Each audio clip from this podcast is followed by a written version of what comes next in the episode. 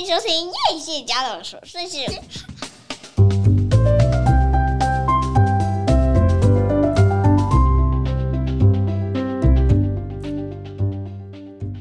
欢迎收听叶谢家的琐碎事，我是菲拉米娜。嗨，我是夸米。哇，很久没录音哎。三月竟然很快的过了，然后我发现三月是一个多事之春啊，春分，很多无微不微的事情，很纷很纷扰。好像是哦，从我公司的事情到那个就是杂事，朋友的事，对，你的朋友的事，或者是家里的事，好像很多，真的很多。然后你知道我，我我我其实身为一个主妇，我对于通膨。一直不是太有感，一直到我今天去买一碗甜不辣的时候，我真的有稍微惊吓到。我第一次惊吓的是前两天我去买一碗那个俄阿米刷的时候，我发现那蚵仔面线小小一碗要七十块，然后今天去买甜不辣一碗一百一的时候，我突然间有一种感觉是，哎、好像真的有一点物价齐涨的感觉，可是。我今天又听到一个新闻的时候，我突然间又觉得说，我们要感恩我们台湾不是太严重的，因为我觉得斯里兰卡好像快要灭亡的感觉。你有听说斯里兰卡的新闻吗？没有哎、欸，斯里兰卡就应该不会灭亡吧？他们一直都是在生活在最低水平的那种状况。我不是很了解这个国家，可是我听说他现在就是整个国家外汇存底，他欠款欠七十亿美金，可是他的外汇存底剩二十三亿。然后你知道，因为他没有政府政府没有钱去买那个进口的燃料，没有燃料，所以他整个国家又遇到干旱，就是没有雨。他们是水力发电，结果他因为都这些这些种种因素，他们一天要停十三个小时的电，人民没有电，然后没有油，听说要排队排非常久，他排一整天哦、去加油，然后又没有那个货物。因为没有东西可以进来，所以他们现在有那个民不聊生，好惨哦！他的通膨指数超高诶，而且最让你最不可思议的是，诶，俄乌战争跟他们竟然有关。因为呢，这个国家本来预计说疫情结束之后，他要迎来他的旅游观光潮嘛。可是你知道，他排名第一啊，他的观光人口是好像是那个乌克兰。排名第三是俄罗斯，我觉得这实在是太令人惊讶了。哦，那表示他们真的是很便宜耶。我不晓得，可是物价非常低啊，然后这些国家才会去啊。然后我就想说，这个地方离他们不远吗？很远，不是吗？还是是我的地理位置认知有错误？哎，斯里兰卡是南半球吗？好像不是，也是北半球啊。斯里兰卡不是在印度附近吗？北半球，但是它的纬度也是比较低嘛。然后，反正就是很意外，说俄乌战争的受害者竟然会是斯里兰卡。然后这个国家现在在抗议嘛，就是要政府的这个负责人下台。总之，这个春分真的是纷纷扰扰。然后我今天听到这个新闻，瞬间呢就觉得我一百一的甜不辣其实没有什么啦，就是我们还付得起一百一的甜不辣是 OK 的。但是哦，因为正因为这个春分是这么多事之春，哈，所以今天我们呢、想要来介绍一个电影。其实这个电影在呃我的粉丝页我已经介绍过了，我当时一看到马上就忍不住的就写了，可是可能因为它的整个整个封面做的不是很吸引人，所以加上 Apple TV 没有很普遍。所以我觉得没有人会去看。哎、欸，我也是哎，我一个月前也是受到他吸引。我想说，哇塞，这个是好像是个青春肉体的电影，我就我就去把它点开来看。但是我觉得好像有点无聊。我们没有讲它是 Coda，我们要先说，我们今天小小来聊一下 Coda。好，Coda 是什么意思？简写。其实 Coda 就是这次奥斯卡得了三项。包含最佳男配角、最佳影片，还有最佳改编剧本的大奖的。那 CODA 就是 Child of Deaf Adults，聋人的孩子的孩子的电影。中文他把它翻译成呃跃动新旋律。对，是。那当时你说你打开这部片，然后觉得啊无聊，是不是？无聊。我想说哇，这是什么？因为我看都是年轻人嘛，是不是有青春的肉体这种东西可以看？其实一直想看青春。然后我就开始滑滑滑滑滑滑滑，然然后后来哎，好像没有什么精彩的东西，我就我就没有看了。哦天哪！但没想到它这么好看。你知道，其实这部片我最早最早听到介绍，其实是从这个范奇斐的脸书看到的。当时这个电影应该上没有多久，然后他马上就开了，然后他就大推。那你知道，因为他的那个 cover 就是海报啊。就是千篇一律，就是你看了就会觉得哦，就是传统美国片。然后什么是 Coda，我还 Coca、Co、Cola、Co 什么？就是因为你不知道他到底在说什么，所以你就会失去很多看的那个动力。但我就当时看到有一个影评人，然后那个影评人就说：“哦，奥斯卡快要颁奖了，如果你还没有看这部片的话，请你一定要去打开。”所以我就马上打开，结果没想到哇，哭的！呃，我觉得我要保守一点讲讲这个电影，因为我觉得这个电影当时还不红的时候，就你讲就无所谓。可是现在很红的时候，大家就会有一个心理的期待，就会觉得说，哦，每个人都讲很好看，就一开就会觉得拜托哪有好，所以我们要保守一点来讲这个片，而且要尽可能的不爆雷，好，是不是？我也觉得是。这片其实啊，我觉得为什么我会把它称作一个疗愈的片呢？因为我觉得它描写的其实是一个很家庭的一个基本的一个家庭的关系，只是他这个家庭很特别，它是一个聋哑的家庭。他这一家四口里面呢，有三个人都是聋哑的，是听不到的，然后不会说话的。然后唯一的女儿是他们对外的沟通的桥梁，她是唯一一个不仅会说话、听得到，而且还很会唱歌。有如天籁，这个女孩子唱歌真的很好听。那这个电影其实一一开始它是改编在二零一四年一个法国电影，叫做《贝里一家》嘛。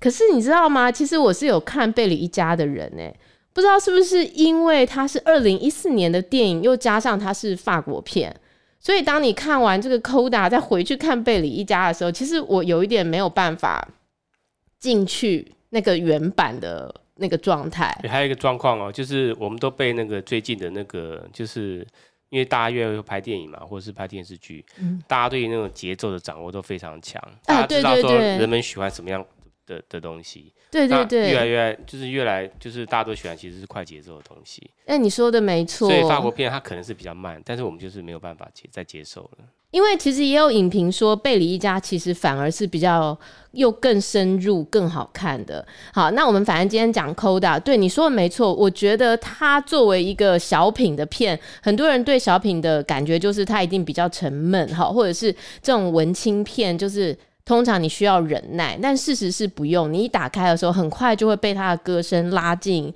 他的节奏。而且我觉得让我很惊艳的就是这个男配角。哦，就是最奥斯卡最佳男配角得奖的是这个 Troy，诶，他叫做 Troy Kotsur，他是真正的出生就是聋哑，然后他在片中就饰演这个女主角的爸爸。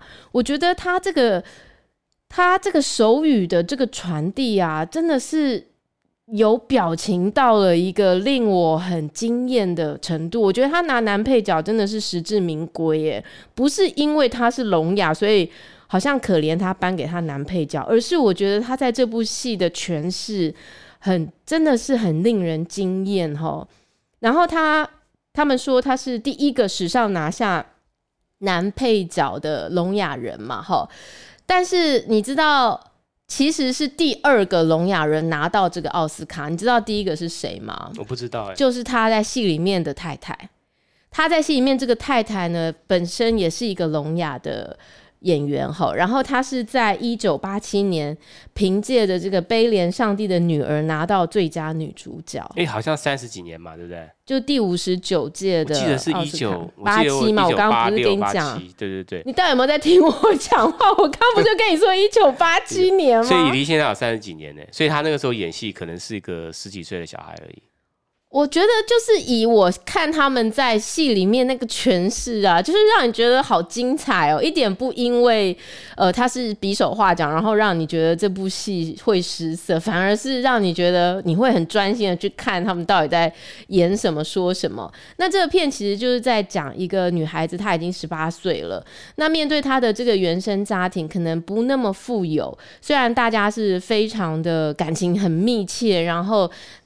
全家人都要靠他嘛，因为他是唯一一个会说话的，然后等于大家都要依靠他来跟外界沟通哈，包含他们是捕鱼的行业，那这个捕鱼的行业常常会被这个中盘剥削，那因为他们是聋哑比较弱势，那就要靠这个女孩子出去来帮他们据理力争哈。虽然他们有时候都会认栽，都会觉得说算了算了算了，你吵了半天卖不出去，还不是完蛋，还不如就是这就是呃呃。叫做赔钱也把它卖掉，这样子，等于是他是整个家庭一个非常非常重要的对外的窗口吼。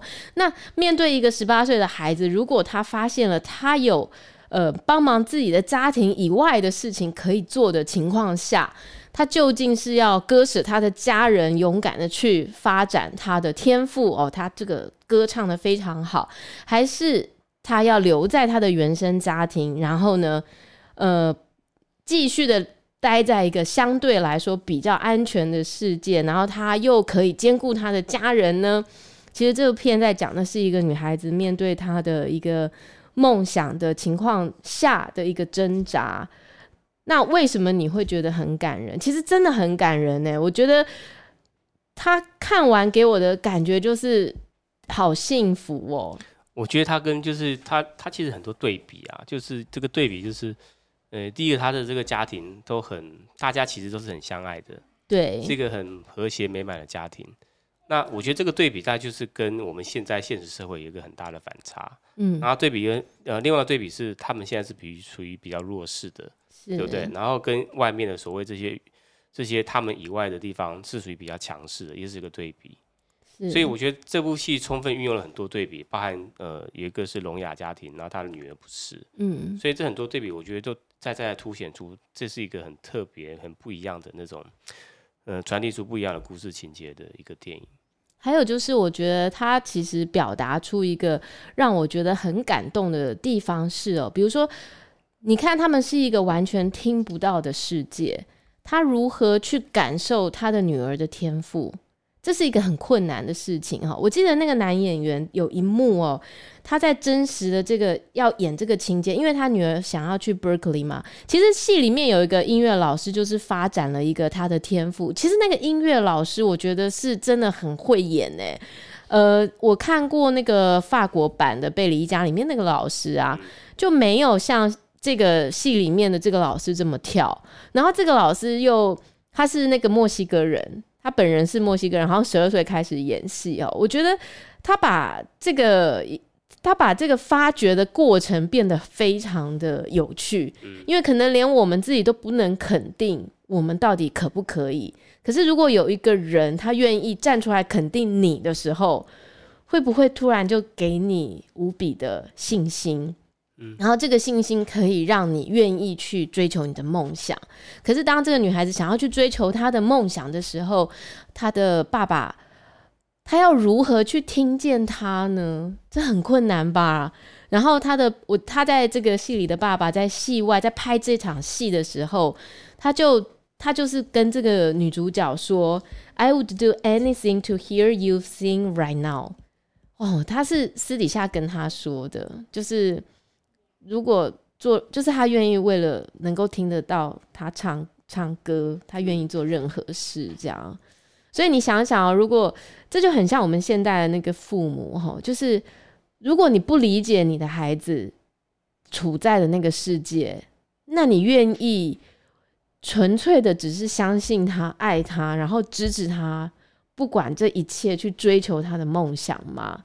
还是你会担心，就是害怕他受伤，而想要把他留在你的身边，因为你觉得这样比较不会受到伤害。我觉得他在戏里的这一个描绘是让我觉得很感动的地方，特别他爸爸那个心情的转折。我觉得。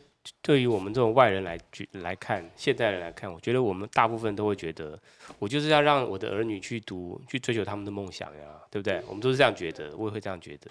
但实际上，你当你放到那个当下那个情境里面去的时候，你做的决定可能又会不一样了。你那时候就必须跟现实妥协，现实是残酷的，可能没有办法。而且我觉得这部片也是，他可能把呃，我觉得为了他制造出反差，所以让他的女儿也有这种唱歌的天赋、音乐的天赋。但其实，在现实生活当中，好像大部分的人没有这种天赋、这种能力。大部分人都是比较平庸的，但是平庸想要去追求自己的梦想。那这部电影为什么好看？就是因为他创造了一个这么特别的一个有天赋的孩子，在这么困苦的家庭当中形成了一个强烈的对比，所以我们都会觉得我们要支持这个人去。追求他的理想，诶、欸，但是你知道吗？透过你的这个观点，我反而要来强调我的一个观点，就是没有任何人是平庸的。但是我们太习惯把别人的标签贴在每一个人的身上，要做到这样这样那样，那你才是特别的。可是我们很少去看到，对平庸的我们，平庸如我，还有没有什么是我很擅长，但是其实别人做不到的？但是他可能并不是。那么明显的，每一个人会觉得是很棒的事情。我觉得这个可能才是要反过来，然后让我们去深思说，会不会？其实我们要做的真的是看到每个孩子那个真实的内在。的确是啊，其实你提供另外一个观点，就是也许平庸的人，你可以慢慢发掘你自己不平庸的地方。还有一件事情是哦，我觉得我最近一直。一直接触到很多的事情，然后这些事情让我不断不断的去想要告诉大家一件事情哦，就是说，even 他是聋哑的，可是他的内在跟你跟我其实都一样，是完美无瑕的。对，就是我们常常会从外面去评价一个人，这个人会不会说话。这人不太会说话，然后或者是像我之前看了那一个片，然后那个片就是在说口疾的人，有些很漂亮的人口疾，一旦他口疾，你就会觉得他是没有内涵的人。但事实是这样吗？并不是。嗯。可是我觉得我们都太容易被外表吸引，对，嗯，好听的声音、漂亮的人、很会说话的，还有。呃，高富帅啊，白富美啊，这些，可是透过这个聋哑的电影，我觉得你会看到一家人彼此心系的感情，真的是哎哦，哦，尤其是最后一幕，你知道最后一幕他比的那个手势是什么吗？爱，永远爱你。因为这个女主角说，她在这个演戏的过程，因为她相处的这个戏里面，她的兄弟姐妹啊，还有她的父母，其实都是真正的聋哑人士。那其他这三个聋哑，其实他们是有一起合作一个片的。那这个女主角就去学了三个月的手语，然后以便可以跟他们互相沟通。然后她说，她在这个过程，他们最常对她比的这个 sign 就是 sign 就是手语嘛，哈，最常对他比的这个手语就是。爱，嗯，所以他觉得他深受感动，吼，就很像你知道，我看到这个男主角就是男配角，就他爸爸得到那个奥斯卡的时候，然后他就上台比手语去谢谢大家嘛，然后他最后就说，呃，他要提提他爸爸，然后就说他爸爸是呃在他们全家最会比手语的人，那可是呢，在有一次车祸，他爸爸就瘫痪了。然后他爸爸瘫痪之后，他就再也没有办法比手语了。可是他要谢谢他爸爸，因为呃，他觉得，诶，他觉得什么？他说他他爸爸是他的英雄，他从他爸爸身上学到了很多事情，然后他要谢谢他。这样这一段演讲真的让很多人非常感动。包含那个口译的人，就是要看着他的手语口译的人都当场就哽咽了。我连看两次都哽咽耶。然后我觉得多么不容易，来自一个聋哑的家庭的人，他没有怪罪他的父母，他没有觉得为什么你给了我这样的条件，没有。他谢谢他的爸爸，他的爸爸教会他很多是，他爸爸是他的英雄。你有想过，如果我们就是成为这样的父母，那是多么了不起的事情啊！你的儿女渴望成为你，谢谢你为他们的付出，不论你的家境，不论你的你的天生的限制，我觉得实在有非常多的东西是超越所有外在的条件诶。那我觉得在这部片里面，你会得到一个非常。美好的疗愈，特别里面的音乐真的非常好听，比法国那部片我觉得更更动人、更好听。当然，我不能这样子去比较啦，因为毕竟年代是不一样的，文化也不一样了。对对对，嗯、那但是我是真的很诚恳的推荐，就是呃，Apple TV，你其实有 Mac，你就可以打开啦，就要付钱了，对，七吧。哎、欸，其实它有七天免费试用啦，我是觉得说可以去试试看。嗯，好，那还有没有什么你要推荐的？呃，这部电影吗？嗯，这边我觉得大家可以看两段，那个我觉得他拍的很好的地方，嗯，我想大家应该都知道。第一个就是他在后面的时候，他不是。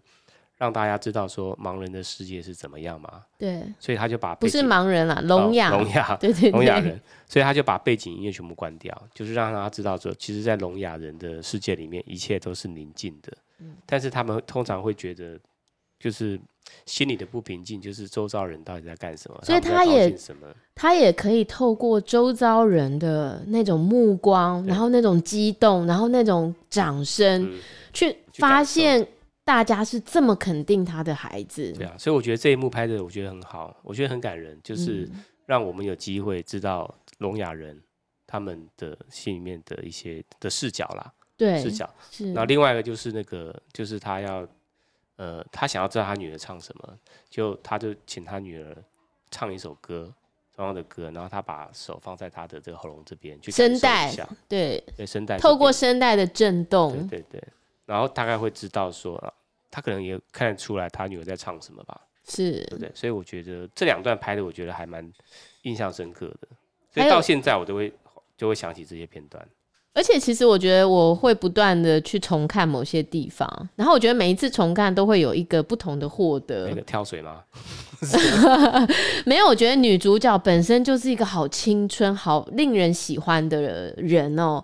就是她，她好像本人也是十九岁哦。然后，所以他去饰演一个十八岁，就是真的是恰如其分。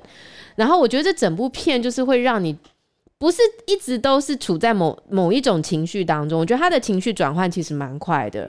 然后，他的节奏、他的音乐，最重要的是，其实我们不要以为聋哑很悲情。其实他们在里头有很多很欢笑的地方，然后这个笑点有时候真的是让你觉得实在太可爱了，嗯、忍不住的觉得这导演好像是个女女生哦，这个导演很厉害。嗯、最近有很多女导演，我觉得他们拍出来的东西真的都超乎想象哎。嗯、对，所以好啦，如果那个你还没看的话，不要抱有任何期待的。打开试试看，好，不然你就去找他的音乐来听。你不想看没关系，你就听听他的音乐。我觉得他的音乐真的也是每一首真的都还蛮感人、蛮好听的。好，那另外我想要跟大家分享一个我最近在看的一个很疗愈的书哈，我花一点点时间，不要太长，稍微讲一下，就是这个灵媒。Tyler Henry，他其实之前出了第一本书，这本书叫做《生生生死之间》，台湾是有出版的。那他现在出了第二本书，但是台湾还没有中文版。他第二本书是在讲征兆的吼。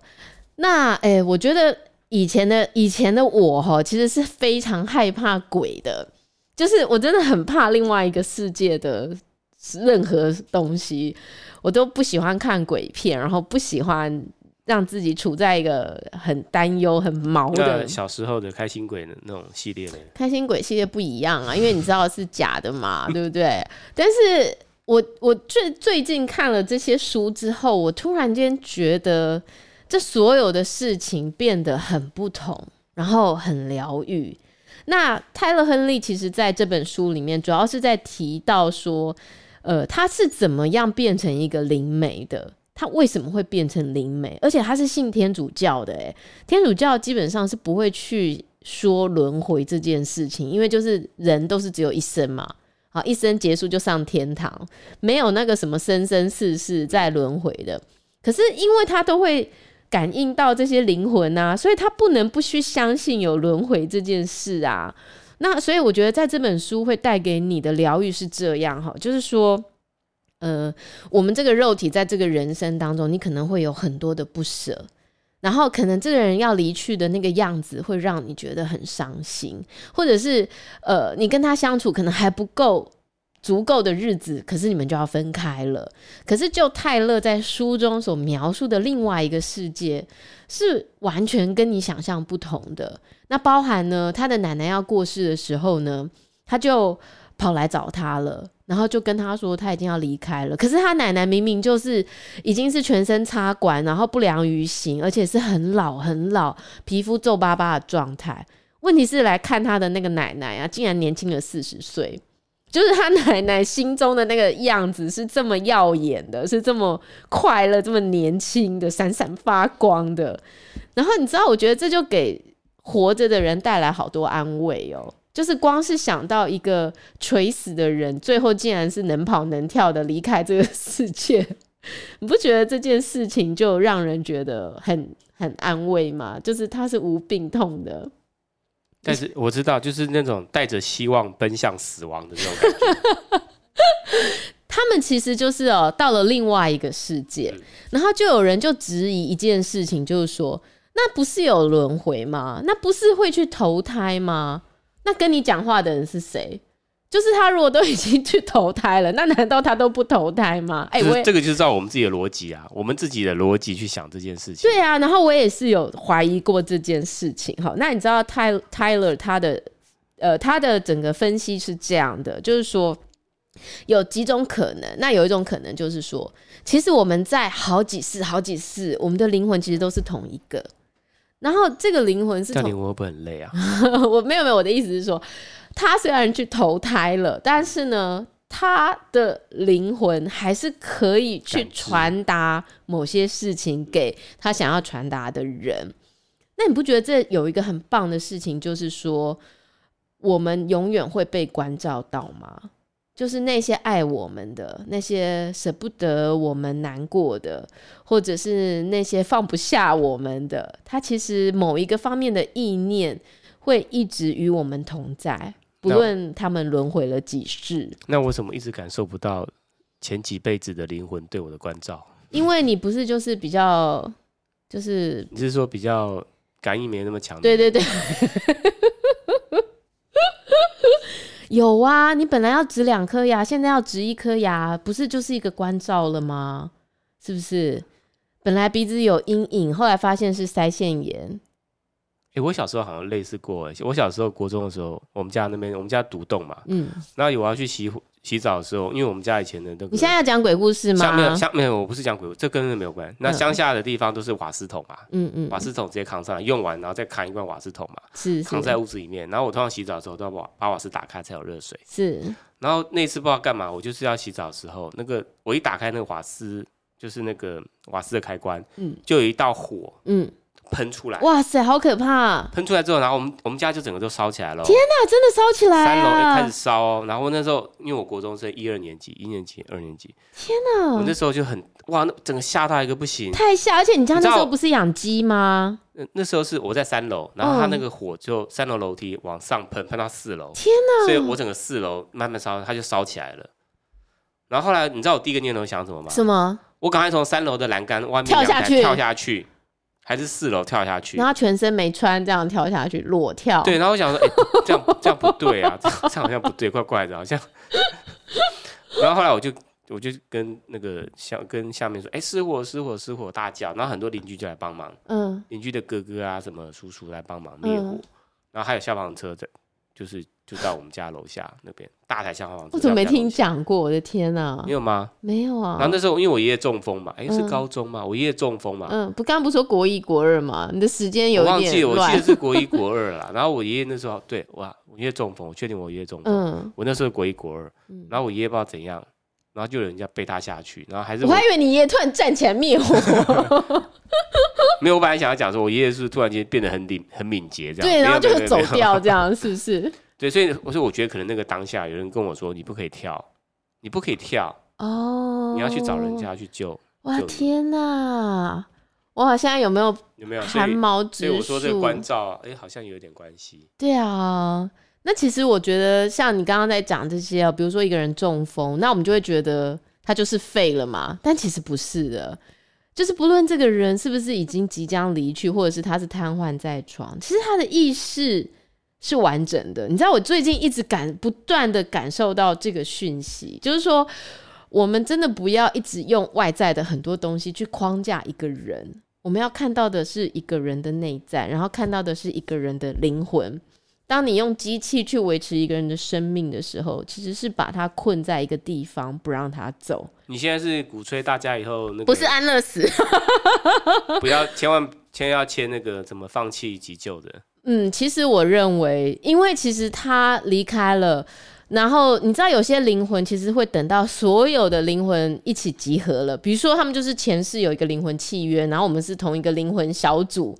那就等到大家都集合了，那我们再一起决定下一次要投身在哪里。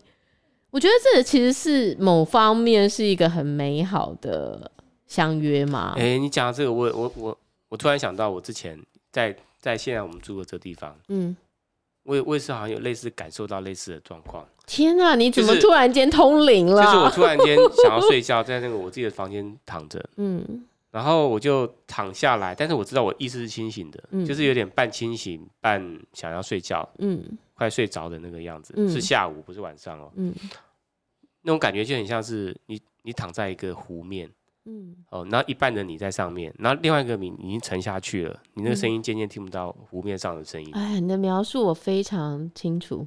然后后来我就听到下面下面传来了，嗯、就是湖的下面，我做了比喻啦，下面传来了就是类似那种。很快乐、很欢快的那种，像你在乐园里面听到的那种声音，嗯，旋转木马啊，然后什么声音，哇，很欢快的声音呢。我想说，怎么这么特别？现在会不会大？我想要说，我想说是我声音调到最小。我想要说是我做梦，嗯，但是我想说，我最近也没有这种去游乐园的一些就是生活经历嘛，嗯嗯，所以我觉得非常特别。所以我从那就后来我我没多久我就整个人就醒过来了。嗯，但是我一直对这个印象非常深刻。我说，怎么可能会有一个？如果那是一个另外一个地方，怎么会有这么快乐的一个一个世界？这样那时候是差一点要离世了，是不是？不然为什么会 突然间会有这种？啊、而且你不是说你超没有感应的吗？你不是超钝的吗？可能是我现在我那个通道都被封掉了，因为工作的关系都被封掉了，都被封起来了。对啊，那不过我觉得很有趣吼。你知道我前两天 我这样讲，人家一定会觉得我是装神弄鬼。我跟你讲，我首先讲，我并没有想要开启我的通道，没有，我不要。但是我前两天我就是在看 Tyler 这本书，然后看着看着，你知道我书飘起来，没有，我就坐在家里，我竟然闻到非常香的咖啡香。可是这是不可能的，因为我们家没有人煮咖啡，而且从来我没有听到，我没有闻过我们的邻居传来的咖啡香。睡前是没有上厕所？没有，我在下午的时候就坐在这里，然后就突然间就闻到一个很浓的咖啡香，我觉得很神奇。但是我现在不会再因为这些事情感到害怕，反而我会一直觉得说，在这一生你可能会遇到很多困难的事情。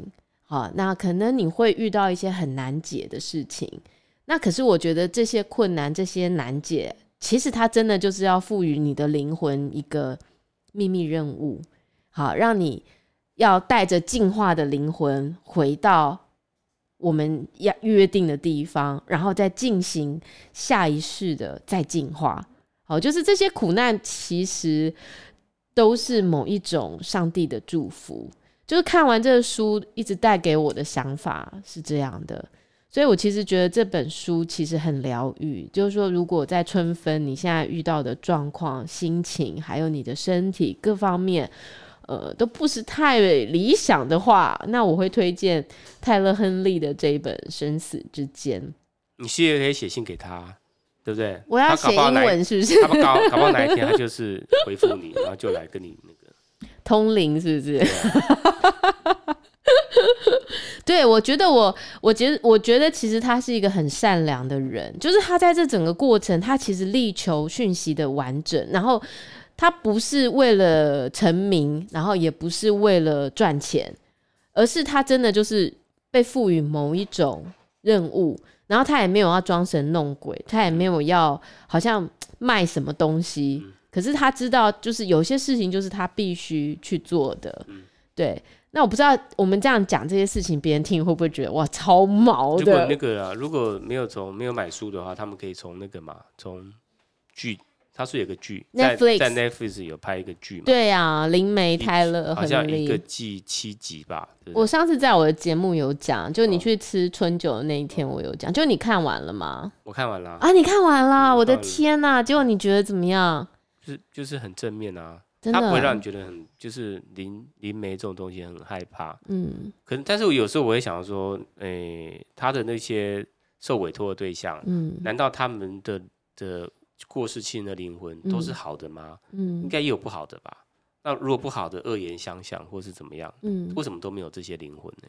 哎、欸，我跟你讲，这就是比较负面的灵魂，这就是一个很有趣的事情。哎，在另外一个世界，其实都是光，嗯都是正面的。